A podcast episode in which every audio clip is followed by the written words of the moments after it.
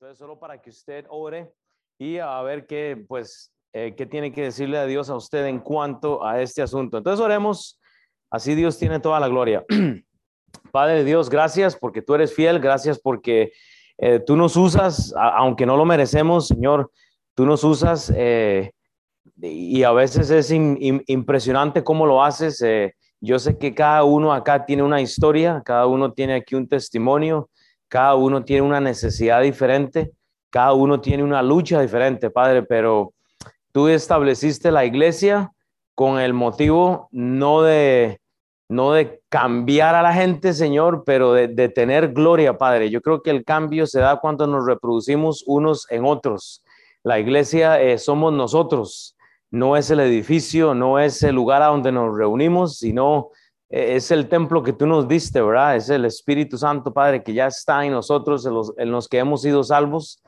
Y Dios, y si hay alguien que no es salvo, que no tiene la salvación, que no entiende, Padre, que tal vez hoy sea el día en que puede humillarse, dejar el orgullo, dejar la, la cabezonada hasta cierta parte, Señor, y entregarle la vida, Señor, eh, eh, eh, a ti, Padre, como, como Señor y Salvador, Padre.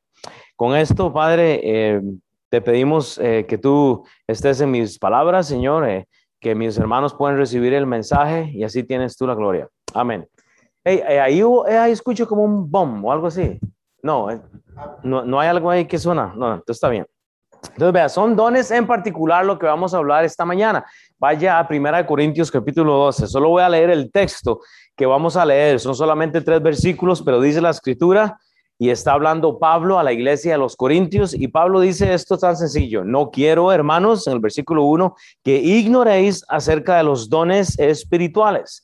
Es por eso que vamos a, tomar varias semanas hablando de esto. Dice, sabéis que cuando erais gentiles se os extraviaba llevándoos como... Eh, se os lleva a los ídolos mudos. Por tanto, os hago saber que nadie que hable por el Espíritu de Dios llama anatema, anatema o maldito, eso es lo que significa esa prueba, em, a Jesús. Y nadie puede llamar a Jesús Señor sino por el Espíritu Santo. Entonces, en el contexto que nosotros vimos en semanas anteriores, si usted no estuvo, nosotros vimos cómo Pablo nos regaló en el capítulo 11 una perspectiva bastante interesante en cuanto a seguirlo, ¿verdad? O sea, como Pablo está siguiendo a Cristo, él quiere que la gente siga a Cristo. es el deseo no solo de su pastor, pero sino de cualquier líder. Es que no que la gente se vea como Will o que la gente se vea como Mao, es que se vea como Cristo. Obviamente, si usted me ve a mí, va a decir, híjole, sí, Will no se parece a Cristo absolutamente en nada. Por supuesto, o sea, soy posiblemente lo más bajo que hay en este mundo. Pero sin embargo, el deseo de uno es que la gente siga a Cristo. Es por eso que nosotros estamos siempre eh, tratando de que la gente entre en el discipulado, no para que lo sigan a uno, sino para ver qué dice la Biblia en cuanto a eso. Pablo habló de todo esto en el versículo 11, dentro de los temas que él tocó. Obviamente habló de que el varón es la cabeza del hogar y hablamos un poco de esto también en, el asunto de la iglesia, cómo se ve el varón y la mujer. Hablamos todo de, lo de la apariencia, todo esto cultural en cuanto al pelo, ¿verdad? Eh, ¿Qué era lo que significaba eso? Había gente que también se estaba reuniendo para tomar la Santa Cena y en el contexto de la Santa Cena terminaba en borrachera y más bien eh, se alejaba a las personas que traían un buen corazón en cuanto a eh, celebrar la Santa Cena. Entonces, se, se hacía una reunión de iglesia para buscar el propósito de emborracharse con el, con el vino ¿verdad? Y, la, y la comida. Entonces, algunos se iban con hambre porque no había comida, sino que solo había alcohol y hablamos un poco de eso. Tenemos que tener cuidado realmente cómo nosotros nos estamos eh, presentando a las personas, ¿verdad? O sea, tenemos que tener mucho cuidado. Luego, en el contexto de lo que vamos a leer hoy, los dones espirituales, usted tiene que saber que eran poderes extraordinarios, otorgados en las primeras épocas y era para convencer a incrédulos, para, para difundir el evangelio. Entonces yo voy a repetir eso, eso era algo supernatural que Dios dio en un tiempo. Entonces usted no puede creer que usted puede tener dones eh, espirituales y, y dones de los cuales la gente utiliza para más bien tergiversar lo que se hace en la iglesia. Usted tiene que tener cuidado.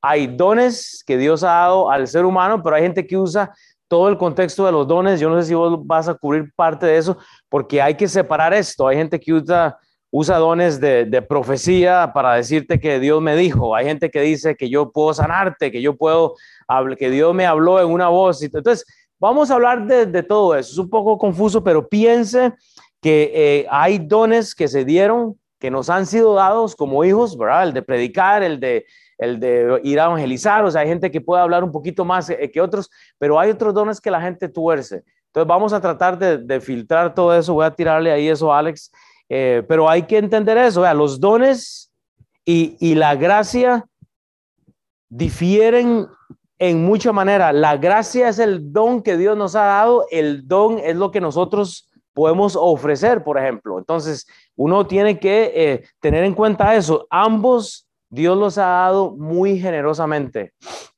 Vea, Dios le ha dado a usted el don de la gracia que usted no se merece. Usted merece ir al infierno, pero por la gracia de Dios enviando a su Hijo, tenemos toda la gracia, no necesitamos hacer absolutamente nada, sino todo es por la gracia. E igual el don que Dios le ha dado a alguien, ya sea el talento, don de hacer algo, usted puede compartirlo con los hermanos y Dios lo da generosamente. Entonces vamos a tener que aclarar eso, van a ser tres semanas intensas en cuanto a eso para dividir esos dones, ¿verdad? Que se mencionan en la Biblia. La gracia, hermanos, es para salvación y ese es el mejor don que nosotros tenemos ahora en nuestras vidas, es lo que Dios nos ha dado. Por eso, repito, es que tenemos que disipular. Por eso tenemos que disipular. El versículo 1 nos va a llevar a lo que yo quiero hablar en, en esto, pero entonces eh, tenemos que considerar que Dios nos ha dado dones y nos ha dado cosas a nosotros para que nosotros las reproduzcamos en las vidas de las otras personas. Yo siempre lo he dicho, yo no entiendo cómo alguien puede decir que es salvo o salva y tiene su boca callada, cerrada. Y, y, no quiero caerle mal, pero hermano, si usted ya es salva y usted ya es salvo y su vida es acerca de lo que está girando alrededor de su persona, yo tengo un problema con eso. Quiere decir que usted no ha entendido entonces lo que significa la salvación, porque usted tiene que buscar oportunidades, usted tiene que buscar el corazón de Pablo para, para no tener el deseo que alguien conozca a Cristo. O sea, yo no entiendo cómo alguien puede pasar una semana sino compartir el Evangelio por lo menos una vez.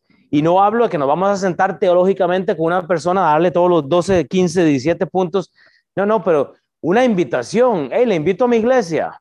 Hey, le, le invito. No, no, no, yo no entiendo. O sea, yo no entiendo cómo Dios va a bendecir una vida de esta forma. Entonces, vea, con esto en mente, oremos para que Dios nos dé el corazón a todos de disipular a alguien, de ese don de la gracia que usted tiene tiene que pasar a su familia. Ese don de la gracia tiene que pasar a sus hijos. Usted quiere ver a sus hijos salvos, pero entonces, ¿qué está haciendo usted por el mundo? Usted quiere ver al hijo suyo, a la hija suya salvo, salva. ¿Cómo que Dios le ha dado adultos para, para practicar eso y no lo está haciendo? Entonces, ¿cómo quiere que sus hijos lleguen a los pies de Cristo?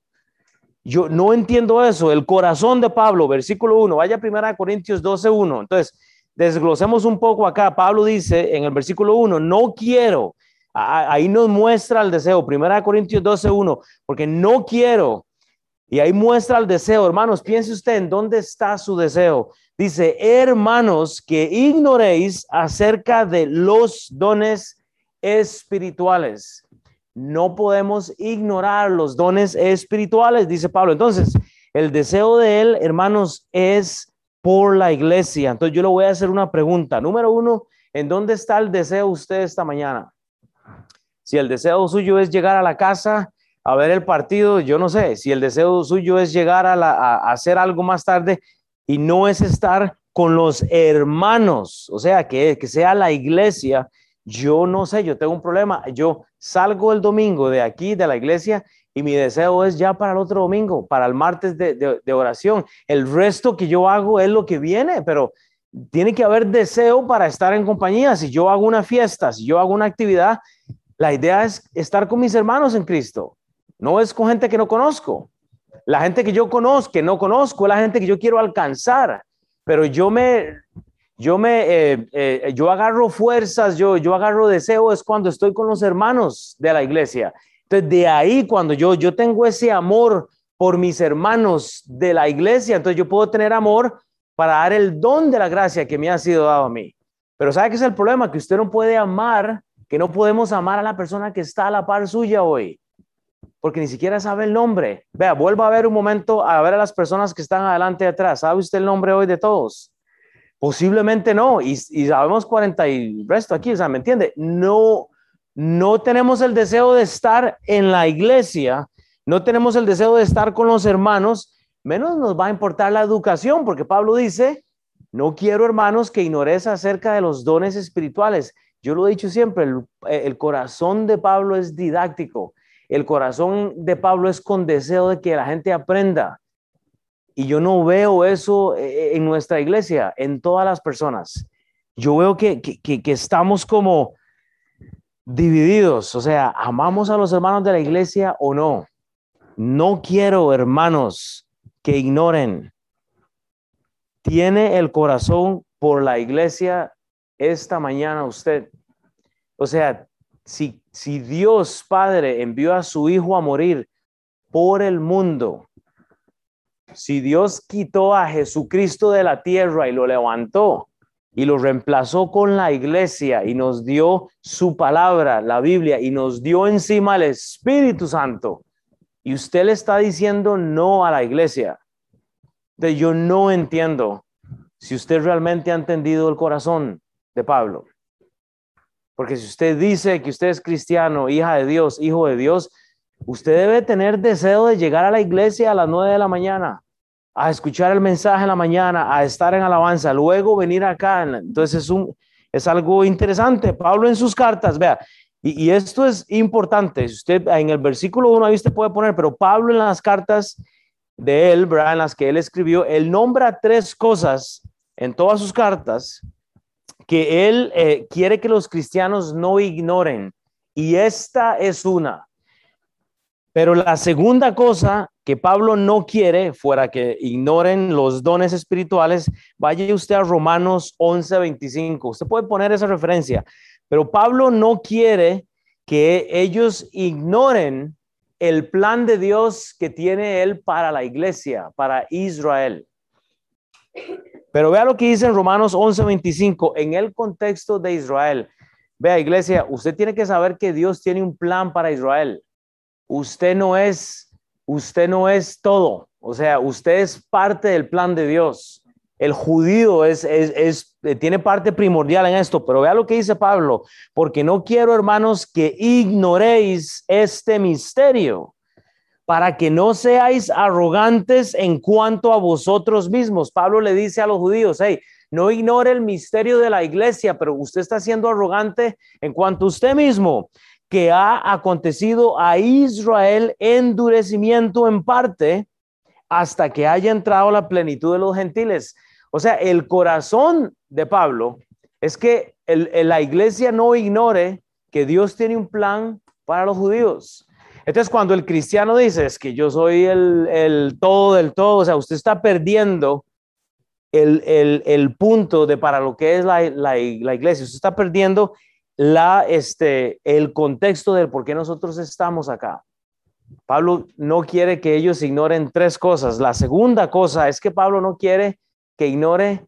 ¿Cuál es la otra cosa? Piense. ¿Qué es lo que Sam dice siempre que usted no puede perder nunca? Él dice, hay una cosa que usted no puede este, perder. No, no, él dice que usted no quiere, de you don't want to miss. ¿Ah? Sí, sí, perderse. Ajá. El rapto. Él no quiere que, que la gente ignore que hay una segunda venida. Pero ¿sabe qué es lo que pasa? Nosotros estamos viviendo como que no va a haber segunda venida, como que Dios no viene. Vea lo que dice Primera Tesalonicenses 4.3, hermanos. Nosotros estamos viviendo en una línea del tiempo en la cual usted no es el, la fresita del queque, usted es solo una parte. Entonces, Pablo dice, yo no quiero que ignore el plan para los judíos, pero hay un plan para la iglesia y es una segunda venida. Primera Tesalonicenses 4:13, tampoco queremos, hermanos, que ignoréis acerca de los que duermen, para que no entristezcáis como los otros que no tienen esperanza. Porque si creemos que Jesús murió y resucitó, así también traerá Dios con Jesús a los que durmieron en él. Por lo cual os decimos esto en palabra del Señor, que nosotros que vivimos, que habremos quedado hasta la venida del Señor, no predeceremos a los que durmieron. Hermanos, hay una segunda venida.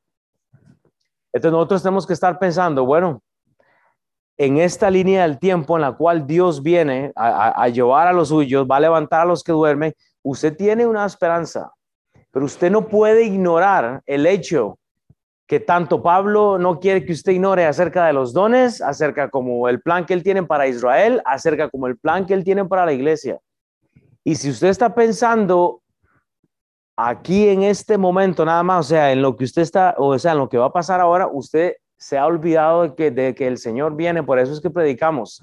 ¿Usted sabe cuánta gente voy a impactar hoy cuando termine este mensaje? Uno, dos, tres. Yo no vengo el domingo a, impactar a las personas. O sea, lo, que hacemos como iglesia es celebrar, eh, dar, eh, escuchar la palabra de Dios, pero, o sea, venimos a representar lo que el cielo significa nacionalidades, culturas, pero yo no, yo no voy a poder cambiar la vida hoy a absolutamente nadie por un mensaje. ¿Sabe qué cambia la vida? Un discipulado, un discípulo.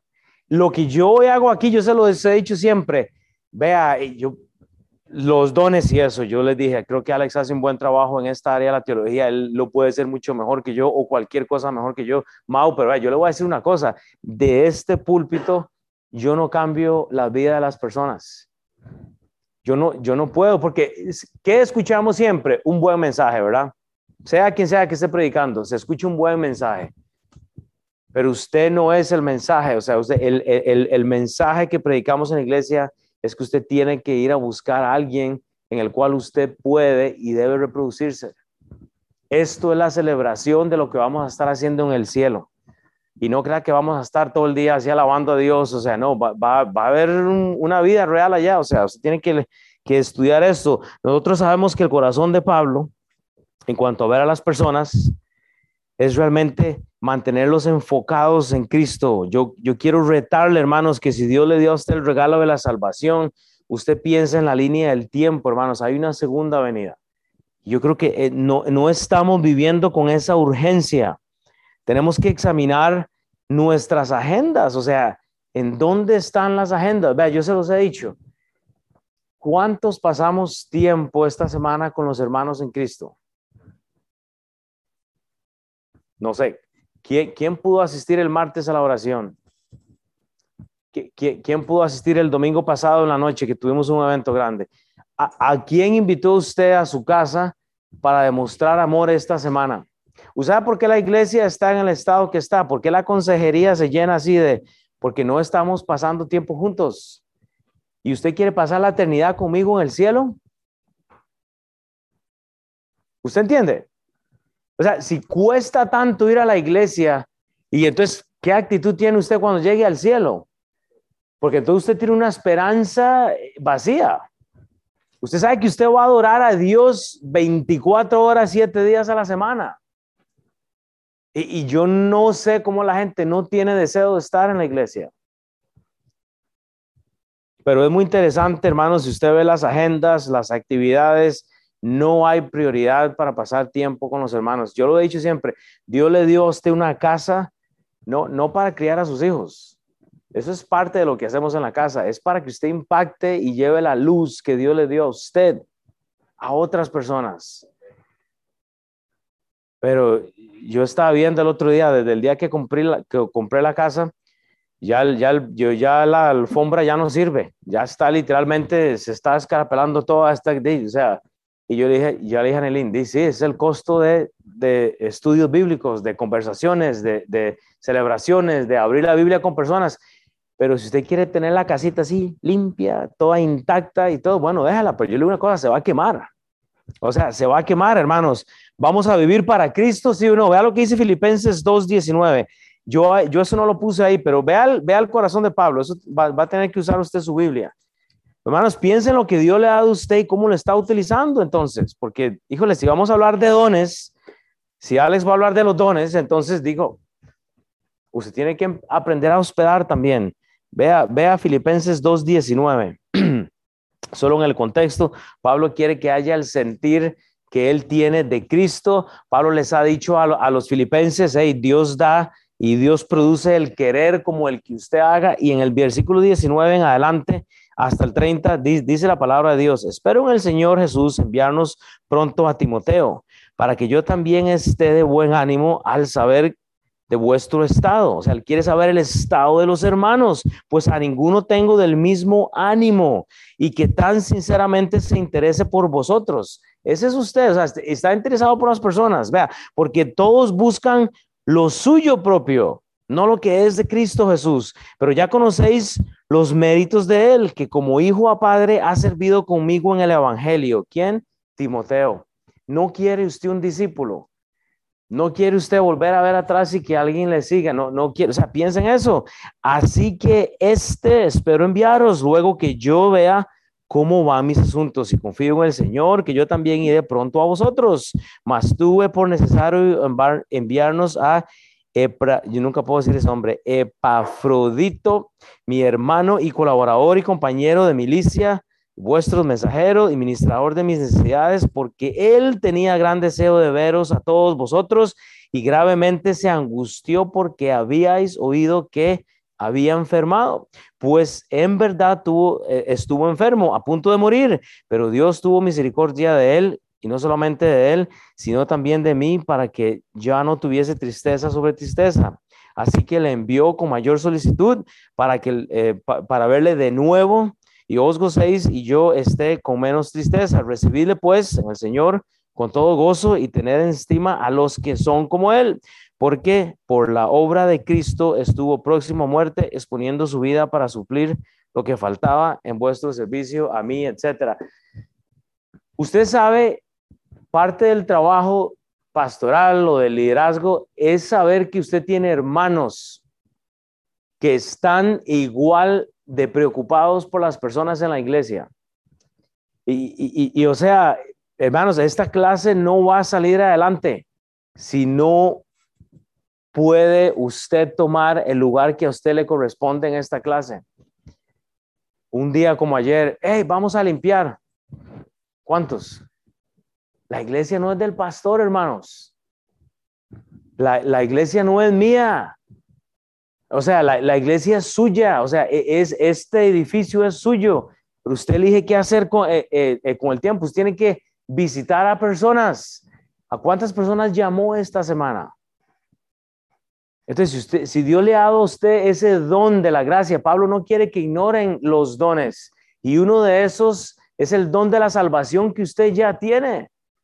Pero si esta iglesia no está lista para recibir, si no podemos enviar a Timoteos a las casas para hablar con una persona, eh, yo a veces no sé con quién cuento, para serle bien sincero. Hoy honestamente no quería predicar. Estoy como pesado un poco porque yo digo, wow, o sea, ¿qué parte de Cristo realmente no convence a la gente?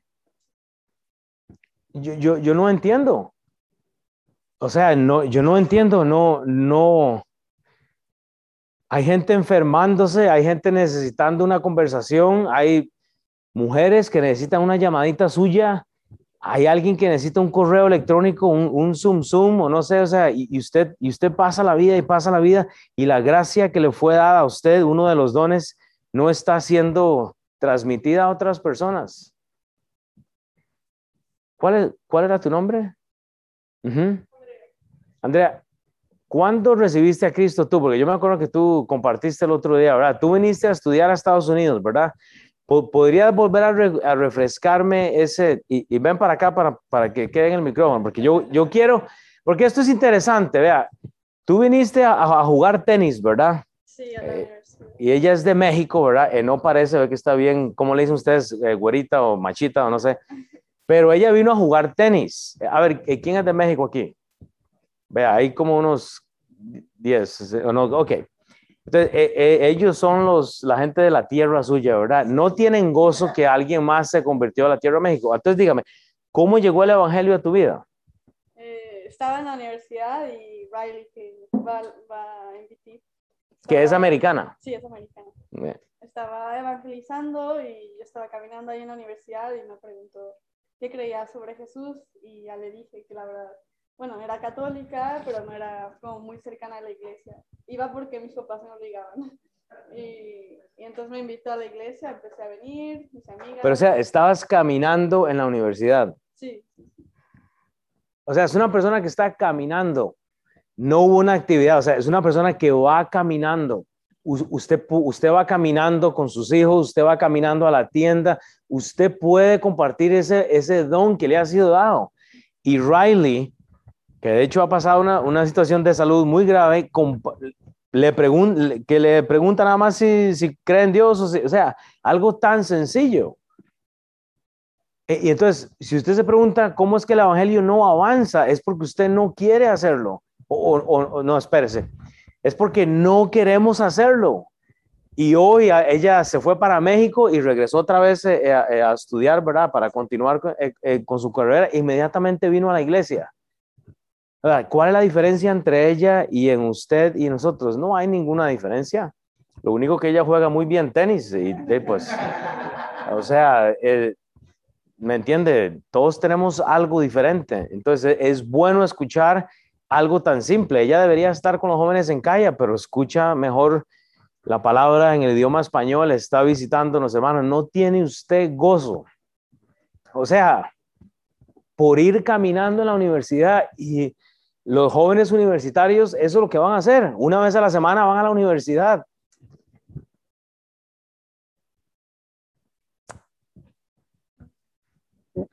Y usted tiene una, una nueva hermana en Cristo. O sea, y, yo le repito, gracias. De este lugar, de este púlpito, yo no voy a poder cambiar a nadie. Son las relaciones suyas las que van a cambiar al mundo con las personas. Yo ni siquiera soy un buen predicador, o sea, yo soy el más bajo de todos, yo, yo no puedo co- comunicar bien, o sea, entonces, si usted no tiene el corazón de Pablo, vea, de, devuélvase la Filmina primera. El corazón de Pablo es tan sencillo. Es simplemente el deseo, hermanos. Usted no quiere que la gente ignore, o sea, tenga el deseo de Pablo. Tenga el deseo de Pablo en usar cualquier situación en la que usted está para tener hermanos, como la hermana hoy, es mi hermana en Cristo, no de sangre, pero ella es mi hermana, porque un joven caminando la invitó nada más a la iglesia. ¿Usted entiende? ¿Cuánta gente tiene usted a su alcance?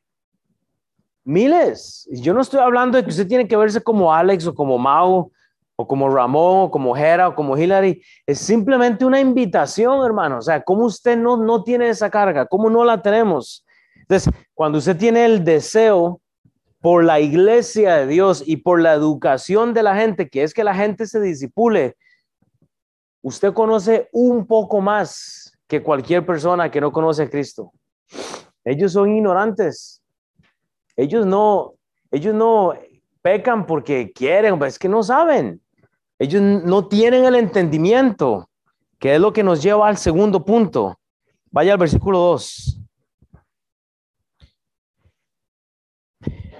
Vean el versículo 2, dice entonces, en el contexto del entendimiento, entonces dice Pablo, sabéis que cuando erais gentiles, Pablo dice, hey, tú eras gente, tú no tenías a Cristo. En la Biblia hay tres eh, grupos de personas, gentiles es la gente que no, los ateos, el cristiano, ¿y cuál es el tercero?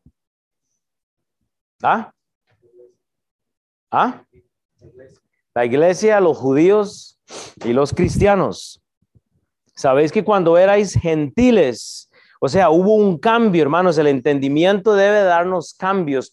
Usted era gentil, usted era parte de las gentes. Ahora, si usted está en Cristo, ya hubo un cambio. Dice, se os extraviaba llevándoos, hermanos, hubo un engaño teológico. El mundo nos vendía lo que ellos querían. usted no tenía o sea, el, el, la, la, capacidad de discernir un don, o sea, usted está sin Cristo, usted no entiende. Entonces Pablo dice, cuando erais gentiles hubo un cambio y hubo, hubo engaño teológico porque la gente que te, te extraviaba y te estaba llevando, dice, y dice, se, se extraviaba llevándonos como se os llevaba a los ídolos mudos. ¿Por qué? Porque hubo mucha influencia cultural. ¿Qué es un ídolo mudo? Pues póngale nombre, hagamos un ídolo ya, o sea, no sé, no sé, hagámosle, ah, bueno, aquí está, vamos a ver. Aquí está el, el, el ídolo de la, de la vasija de maderita, no sé, no sé, de la señora, o sea, ¿me entiende? La, la iglesia de los Corintios estaba adorando cosas de madera, cosas que usted pone ahí, o sea, hay gente que, que ve, ve, ve, cuadros y los toca para que, para que le den suerte de qué, no entiendo. Entonces, cuando usted pone su, su, su inversión en lo que es mudo, entonces no hay entendimiento, hermano. O sea, recordemos que durante la historia del mundo los ídolos no tenían voces, no han tenido voces. Los ídolos no pueden hablar, eran completamente mudos, han sido mudos. No hay ídolos en ningún lado del mundo que han hablado. Aún la gente pone su, su fe en, en cosas, no hablan y no responden. Entonces Pablo les dice, debo recordar esto. Esto es tener un corazón pastoral, es el saber, hermanos, las personas que no tienen a Cristo están viviendo como mudos porque sus palabras no tienen influencia, porque lo que están recibiendo es, está vacío, es, literalmente mudo. ¿Por qué? Porque en, en ustedes, en mí, hubo un cambio, hubo un engaño teológico anteriormente que ya hemos salido de eso. y hubo mucha influencia cultural. Entonces creo que tenemos cristianos viviendo como gentiles. Es el mayor problema que, tenemos hoy. Hay gente que dice, yo soy cristiano, pero vive como la gente, como el gentil. No hay compromiso. Su agenda le está delatando, hermanos. Los ídolos no significan absolutamente nada. Hermanos, todo lo que hablamos nosotros en cuanto a la carne ofrecida, ofrecida a los ídolos anteriormente en Primera Corintios eso no significaba nada. Era pura ignorancia. Usted tiene que sacar de la ignorancia a las personas que está sacrificando. Entonces, pero desgraciadamente no todos han comprendido esto, hermanos. Estamos, no nos importa. Está bien, yo, yo ya me salvé. Yo, yo ya me salvé. Yo, ah, el, el misionero. Ve, ahí que vaya Jim Mel otra vez. Ahí mandemos a, a, a mí Dios guarde. O sea, eh, ¿me entiende? Usted puede ser un misionero, una misionera en su ciudad. Usted puede, usted puede llevar esa, e, esa, esa, ese mensaje de paz a las personas. Entendamos que ya no debemos estar fijándonos en cosas que nos confunden. Ídolos, usted tiene que ir a examinar su casa, hermanos, y, y como decía el domingo, reprender esas porquerías que están guindadas en su casa, que no tienen un significado, que no alaban a Dios y usted está, usted está trayendo la maldición a su casa. Usted no tiene que poner su fe en las cosas mudas. Dios tiene el dinero que usted necesita. Dios tiene el, tiempo que usted necesita. Dios tiene la enseñanza que usted necesita. Pero, hermanos, un, algo, algo mudo no, no te va a dar absolutamente nada. Pídaselo a Dios. Y Dios está así que te lo voy a dar, pero no me lo has pedido. Vea, Tito 3 del 1 al 7, eh, del 1 al 3, bueno, al 7, no, está bien.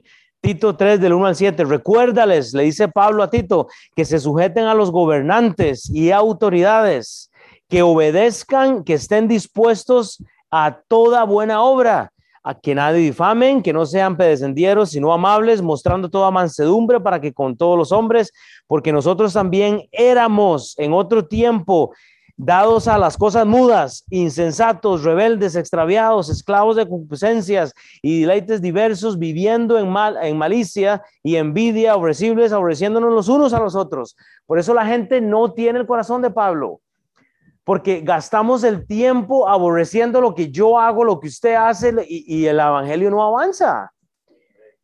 Deje que el mechudo alcance a la gente que él puede. Deje que el pelón alcance a la gente que él puede. Deje que, el que se ve diferente alcance, ¿me entiende? Todos somos diferentes. Pero cuando usted quiere poner a todos en la cajita y, y, y ponerlos, entonces usted, usted, usted pierde, o sea, estamos gastando tiempo, pero ¿sabe qué es lo que pasa? Terminamos como se ve esto. Vea la segunda parte de este versículo, porque Pablo lo dice a Tito, pero cuando se manifestó la gracia, el don de Dios, la bondad de Dios nuestro Salvador y su amor para con los hombres, nos salvó, no por obras de justicia que nosotros hubiéramos hecho, sino por misericordia, por el lavamiento de la regeneración y por la renovación en el Espíritu Santo, el cual derramó en nosotros abundantemente por Jesucristo, nuestro Salvador, para que, justificados por gracia, viniesen a ser herederos conforme a la esperanza de la vida eterna. O sea, si no hay entendimiento, hermanos, entonces va a haber un extravío. Vea lo que dice Salmo 115. Salmo 115, va a, tener que usar su Biblia. Salmo 115.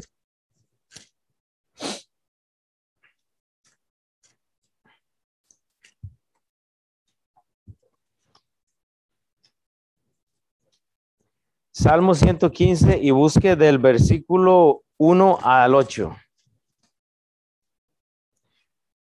No a nosotros, oh Jehová, no a nosotros, sino a tu nombre da gloria, por tu misericordia, por tu verdad, porque han de decir las gentes, ¿dónde está ahora su Dios? Nuestro Dios está en los cielos. Todo lo que hizo ha hecho. Los ídolos de ellos son plata y oro obra de manos de hombres, tienen boca, mas no hablan, tienen ojos, mas no ven, orejas tienen, mas no oyen, tienen narices, mas no huelen. Ya les dio COVID.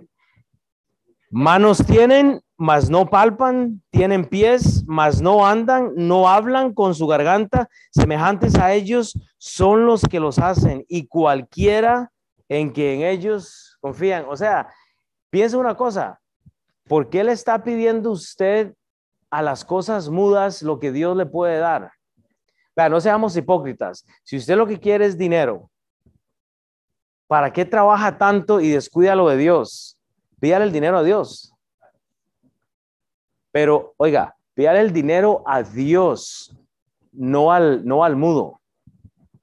O sea, ¿por, qué somos hipócritas? Si usted lo que quiere es dinero, pídaselo a Dios.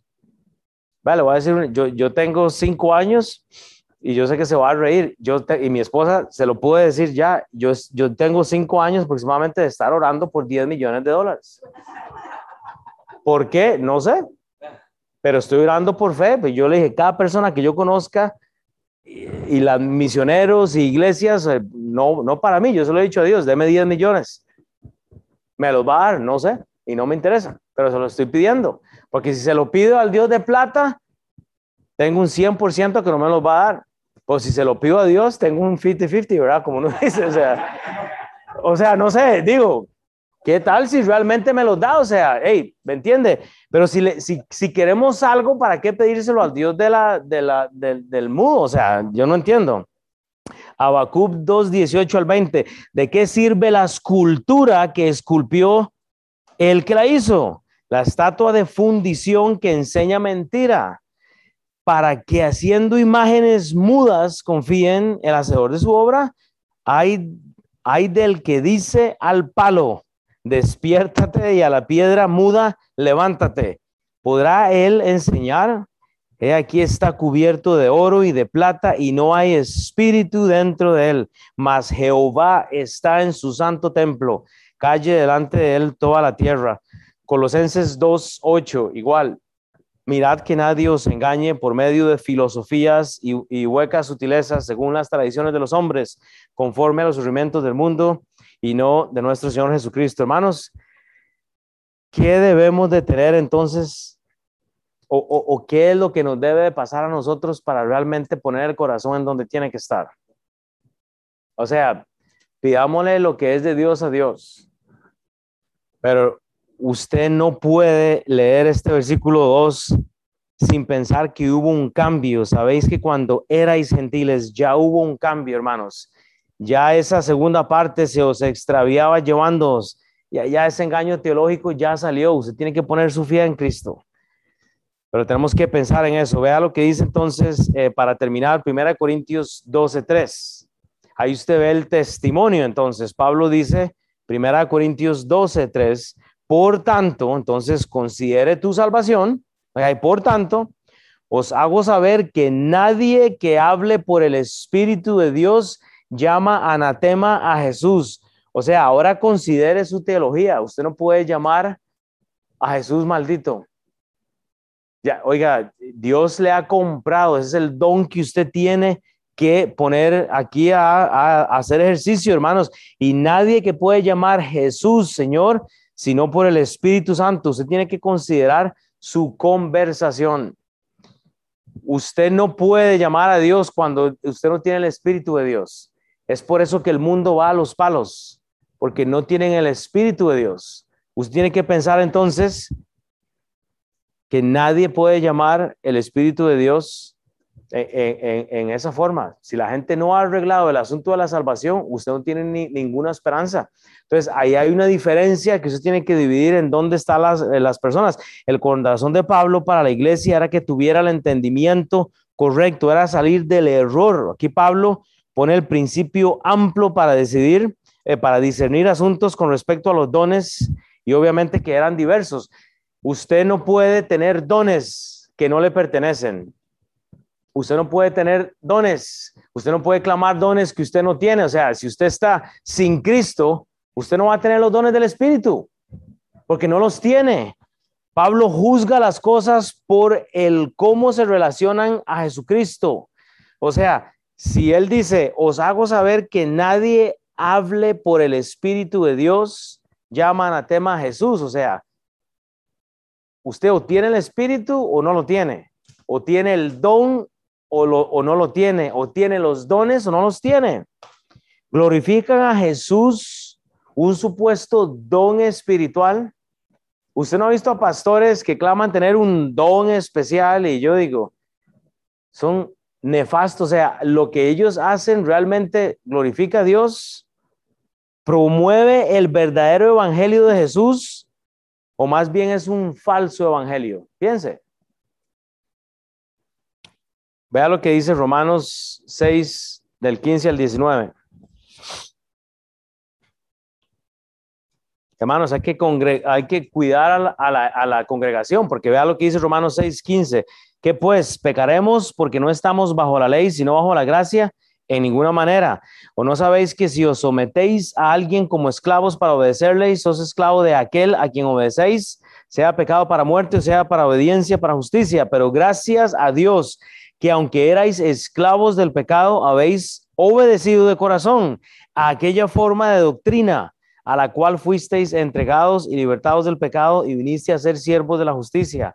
Hablo como humano por vuestra debilidad. Dice que así como para iniquidad presentéis vuestros miembros para servir a la inmundicia y a la iniquidad, así que ahora para la santificación presentar vuestros miembros para servir a la justicia. Entonces digo,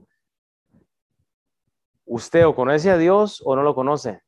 Y usted va a tener que empezar ahí, Primera Corintios 14, 6. Ahora pues, hermanos, si yo voy a vosotros hablando en lenguas, ¿qué os aprovechará? Y si no os hablaré con revelación o con ciencia, con profecía o con doctrina, dice Pablo, o sea, que la gente utiliza lo espiritual para ir al mundo, o sea, o el mundo puede utilizar lo mundano para ir al, al gentil, ¿me entiende? ahí es donde viene el problema. O sea, usted o tiene el Espíritu de Dios o no. Entonces la gente utiliza esto para meter la, mala doctrina en nuestras iglesias. Vea 1 Corintios 14, 26, que hay, pues hermanos, cuando, nos, cuando os reunís, cada uno de vosotros tiene salmo, tiene doctrina, tiene lengua, tiene revelación, tiene interpretación, hágase todo para la edificación. Piensen esto entonces. ¿Cómo nos vemos nosotros en este pasaje, o sea, eh, usted se devuelve al, al pasaje, no, al, anterior, al 3. Os hago saber que nadie que hable por el Espíritu de Dios llama anatema a Jesús. ¿Sabe qué es lo que pasa? Hay gente que ha puesto su mirada en los ídolos de palo y está llamando a Dios y Dios está así. Si, es, si no es que reciben el Espíritu de Dios, usted no va a poder tener respuesta. Pero hay gente llamando a otros dioses. Y lo que están haciendo más bien es maldiciendo el nombre de Dios, porque no le conocen. No le conocen. Entonces la, la pregunta es, ¿cómo vamos nosotros a vivir nuestra vida? Vea, Piensen esto, hoy en día tenemos demasiadas doctrinas en las iglesias, por eso queremos hablar de dones. Esto va a ser un poco enredado, pero ahí le tiro el problema a Alex. Tenemos miles de iglesias doctrinatizando a las personas con cosas que ni siquiera existen, con falsas enseñanzas, en vez de preocuparse en lo que es, o sea, en lo que es sencillo. Tenemos iglesias llenas del evangelio de la prosperidad, del, del apóstol no sé qué, dándoles el mensaje. Eso está llamando anatema al Señor Jesús. Eso es maldecir el nombre de Dios. Es interesante que nuestra iglesia, vea, lo único que hacemos es predicar el Evangelio y tenemos un, mensaje ahí, o sea, y, la gente no se somete. Pero cuando usted pone el show, cuando usted pone los, los dones, cuando usted pone las, las este, sanaciones, se llena. Y están adorando a un Dios que no les está respondiendo, hermanos. Y en la iglesia lo que hacemos es enseñar nada más, o sea, no, no estamos pidiéndole nada a la gente. Pero parece que funciona más eso que lo que hacemos nosotros. Parece que si me pongo a pedir dinero y digo que soy profeta, impresiona más a las personas. Es ridículo. Que, no, que sea la palabra de Dios, hermanos, que sea la fe, que sea el, el, el creer de, de, de, nosotros. Vea, voy a terminar con esto, ¿ok? Es una historia muy interesante. Vaya usted a el libro de Reyes. Y voy a terminar ya ahora sí con esto. Había una vez. Eh, no, segunda de, de, Reyes, disculpen. Sí. Y en el capítulo 5. Y yo quiero que usted se vea en esta historia de alguna forma, ¿ok? Segunda de Reyes 5. Había una vez Namán, general del ejército del rey de Siria, era varón grande delante de su señor y lo tenía en alta estima porque por medio de él había dado Jehová salvación a Siria. Era este hombre valeroso en extremo, pero leproso. Y de Siria había salido bandas armadas y habían llevado cautiva de la tierra de Israel a una muchacha, la cual servía a la mujer de Namán. Namán era casado entonces, este líder. Esta dijo a su señora, si rogase mi señor al profeta que está en Samaria, o sea, había un profeta en aquel entonces, él lo sanaría de su lepra. Entrando Namán a su señor le relató diciendo, así y así ha dicho una muchacha que es de la tierra de Israel. Este Namán le está diciendo al rey, ¿verdad? Y le dijo el rey de Siria, anda, Ve y yo enviaré cartas al rey de Israel. Salió pues él llevando consigo diez talentos de plata y seis mil de, oro y diez mudas de, eh, de, vestidos. Dice, tomó también cartas para el rey de Israel que decían, cuando lleguen a ti estas cartas, sabe por ellas que yo envío a ti a mi siervo Namán para que lo sanes de su lepra. Luego que el rey de Israel leyó las cartas, rasgó sus vestidos y dijo, yo soy Dios que maté y, y, dé vida para que, para que éste envíe a mí para que sane a un hombre de su lepra. Considerar ahora y ved cómo busca ocasión contra mí. Cuando Eliseo, ahora ya aparece el, el, profeta, cuando Eliseo, el varón de Dios, oyó que el rey de Israel había rasgado sus vestidos, envió a decir al rey, ¿por qué has rasgado tus vestidos? Venga ahora a mí y saldré y, y, sabrá que hay profeta en Israel. Vea lo que dice, y vino Namán con los caballos y con, con, el carro y se paró en las puertas de la casa de Eliseo. Entonces Eliseo le envió un mensajero diciendo, ve y lávate siete veces en el Jordán. Solo para que ustedes sepan, el Jordán era el río más sucio que podía haber en el... Yo nunca he estado por, por allá, tal vez Jim pueda hablar de eso, pero era sucio y su carne se restaurará y serás limpio. Y Namán se fue enojado diciendo, He aquí yo decía que eh, para mí, saldrá él, o sea, el profeta, y estando en pie, invocará el nombre de Jehová su Dios y alzará su mano y tocará lugar y sanará la lepra. O sea, lo que Namán quería es que el profeta saliera y dijera, sé sano y ya se iba a sanar él. Como quien dice, eso de irme a meter a un río y eso, no lo voy a hacer. Pero bueno, en el versículo 12, no, en el versículo 11, y Namán se fue enojado diciendo, ok, sí, sí, en el 12, Habana y Farad, ríos de Damasco, no son mejores que todas las aguas de Israel, y me lavaré en ellos, no seré también limpio, y se volvió y se fue enojado, como muchos en la iglesia. Más sus criados se les acercaron, sí, Dios guarde ir a limpiar, ¿verdad? Más sus criados se le acercaron y le hablaron diciendo, Padre mío, si el profeta te mandara algún gran cosa, ¿no lo harías? ¿Cuánto más diciendo, lávate y serás limpio? Ok, ahora el cabezón va a responder. Él entonces descendió y se zambulló siete veces en el Jordán, conforme a la palabra del varón de Dios, y su carne se volvió como la carne de un niño y quedó, oiga, totalmente limpio. Ok, nos quedan tres minutos, así que no se me desesperen.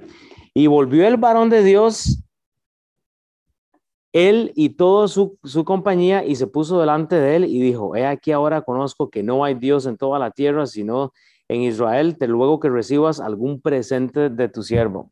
Mas él dijo, vive Jehová, en cuya presencia estoy, que no lo aceptaré, y le instaba que aceptara alguna cosa, pero él no quiso. Entonces Naamán dijo, te ruego pues, de esta tierra no se dará a tu siervo la carga de, un par de, mulas, porque aquí en adelante tu siervo no sacrificará holocaustos ni ofrendas, sacrificios a otros dioses, sino a Jehová.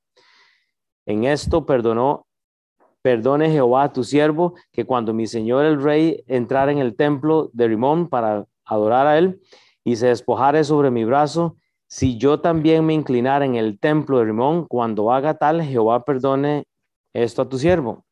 Y él le dijo, ve en paz, se fue pues y caminó como media legua eh, de, tierra. Entonces Gizi es, un criado, criado de Eliseo, el varón de Dios, dijo entre sí, he aquí mi señor estorbó a este sirio Namán, no tomando su manto, las cosas que había traído. Vive Jehová, que, que correré yo tras él y tomaré de él alguna cosa. Que quiere decir que, por decir el criado que está con, con, con Namán, como él no recibe, va y pide lo que Namán no quiso tomar, ¿verdad? O sea, lo que, lo que, no, eh, ¿cómo se llama? El, el, lo que Eliseo no quiere recibir, o sea, alguien quiere llevarse lo que no le corresponde, entonces vea lo que pasa. Y siguió Gessi a Namán y cuando vio Namán que venía corriendo tras él, se bajó del, del carro para recibirle y dijo, ¿va todo bien? Y él le dijo, bien, mi señor me envía a decirte, ahí está mintiendo, He aquí vinieron a mí en esta hora del monte de Efraín dos jóvenes de los cuales, no, de los hijos de los profetas, te ruego que les dé un talento de plata y dos vestidos nuevos. Dijo Namán, te ruego que tomen dos talentos, ¿ok? Y le insistió y ató dos talentos de plata en sus bolsas y dos vestidos nuevos y lo puso a cuestas a dos de sus criados para que lo llevasen delante de él. Y así llegó a un lugar secreto, él lo tomó de mano de ellos y lo guardó en casa, luego mandó a los hombres que se fuese y él entró y se puso delante de su señor y Eliseo le dijo, ¿de dónde vienes, Kisi? Y él le dijo, tu siervo no ha ido a ninguna parte. Él entonces le dijo, ¿no estaba también allí mi corazón cuando el hombre volvió de su carro a recibirte? Es tiempo de tomar plata y de tomar vestidos, olivares, viñas, ovejas, bueyes, siervos y siervas. Por tanto, la lepra de Namán se te pegará a ti y tu descendencia para siempre. Y salió delante de él leproso, blanco como la nieve. Vea, ¿qué es lo que pasa? A veces nosotros estamos en situaciones como iglesia en las cuales tenemos a alguien que nos está enviando un mensaje para ser curados de algo y ¿sabe qué es lo que pasa? Que nos sentimos como decir, hey, yo estoy arriba de esta situación. O sea, ¿quién soy yo para ir a disipular a alguien? A ese sucio de espíritu. Ay, a ese, no sé, alcohólico, drogadicto, qué sé yo. ¿Quién soy yo para darle el tiempo y zambullirme con esta persona 18 semanas en un discipulado? O sea, ¿quién soy yo? Para, ¿Me entiendes? O sea, nos estamos como, como cuestionando el qué hacer para realmente ser sanados, para, para que alguien más reciba al Señor Jesucristo en su corazón. Y estamos poniendo excusas, ¿me entiendes? Entonces, cuando llega el mundo, llega al mundo y la persona que usted pudo haber discipulado, haber hecho, quiere robársela, quiere llevársela y usted está perdiendo entonces esa bendición de llevar a alguien a los pies de Cristo, de invertir en una persona. La pregunta es, ¿qué es lo que va a hacer usted entonces? ¿Qué, es lo que va a hacer usted? Porque vamos a hablar de, de, de, dones. Yo estoy seguro que usted cabe aquí en alguna parte. La pregunta es, ¿qué es lo que va a hacer? ¿Qué es lo que va a hacer? ¿Se va a zambullir? Para poner el ejemplo, para que Dios le restaure, ¿qué es lo que usted debe zambullirle y entregarle a Dios? Entonces, vea, yo, yo voy a orar para que nos eh, vayamos y empezar la otra semana. Y, voy a orar por, por usted y por, mí entonces. Ojalá que Dios nos dé oportunidades para compartir esta semana. Así que la gente de acá termina. Padre, Señor, gracias, Señor, por, por lo que tú haces, por lo que tú eh, haces en nuestras vidas, por lo que tú sigues haciendo. Padre, yo quiero que tú nos des eh, primeramente el, el, el deseo de Pablo que tengamos el deseo por la iglesia, el deseo por educar gente. Padre, yo quiero que tú nos des el entendimiento para recordar que hubo un cambio, para recordar que hubo un engaño teológico en mi vida, para recordar que hubo una, eh, una influencia cultural, Padre, de la cual ya no debo ser parte. Padre, que, que los, los ídolos de palo, Padre, no significan nada. Y Padre, que, que tú eh, ayudes a trabajar en el testimonio mío, Señor que, que yo no ponga pretextos para, para zambullirme, Padre, cuando realmente lo que quiero es dejar algo que está malo. O sea, ¿cuál es la lepra, Padre, que yo debo de, su, eh, de zambullir en el río, Señor? Que, que tú me limpies. Padre, que yo considere el, el, el testimonio de, de, salvación que ya tú me has dado para que yo lo invierta en otras personas, Padre. Saber que, que hay eh, información bíblica, Padre, que yo debo de, transmitir a otras personas. Padre, a tomar responsabilidades de mi casa, Señor. Padre, yo, yo quiero pedirte, por favor, que, que, esta mañana, Señor, si hay alguien que no conoce de ti, Padre, que tal vez hoy sea el día. Y, y así que están todos, yo, yo voy a hacer la pregunta, ¿hay alguien que no conoce a Cristo en su corazón esta mañana y dice, mire, yo nunca he tomado esa decisión y yo quisiera hablar de la salvación? ¿Hay alguien que puede levantar la mano y decir, yo quisiera hablar de esto de la salvación. ¿Qué es esto? Tal vez puede buscarme ahora, pero, pero que estemos hablando. ¿Hay alguien que tenga ese deseo de decir, pastor, yo no soy salvo, yo no soy salva, yo quisiera hablar un momento en cuanto a la salvación? Yo creo que usted lo que debe hacer tal vez es zambullirse en el río y permitir que Dios le restaure. Dios, así como estamos, danos un buen domingo. Padre, danos compromiso, Tú no nos vas a usar, Señor, si realmente no, no estamos dispuestos. Padre, pero yo voy a pedirte, Señor, que esta mañana, Señor, eh, que, que qué dicha, yo no fui el que voy a convencer a nadie, Señor, sino que seas tú, Dios. Que seas tú el que hace eh, convicción en las vidas de las personas. Padre, y así tú tienes la gloria y no la tiene absolutamente nadie, Señor. Pero que el otro domingo, Señor, que vamos a hablar de, de, los dones, Padre, que realmente sea algo provechoso para todos, Padre. En el nombre de Cristo Jesús, Señor, ayúdanos a ser más consistentes, responsables, invitar más personas, Señor, y así podemos vernos la otra semana. En el nombre de Cristo Jesús, amén.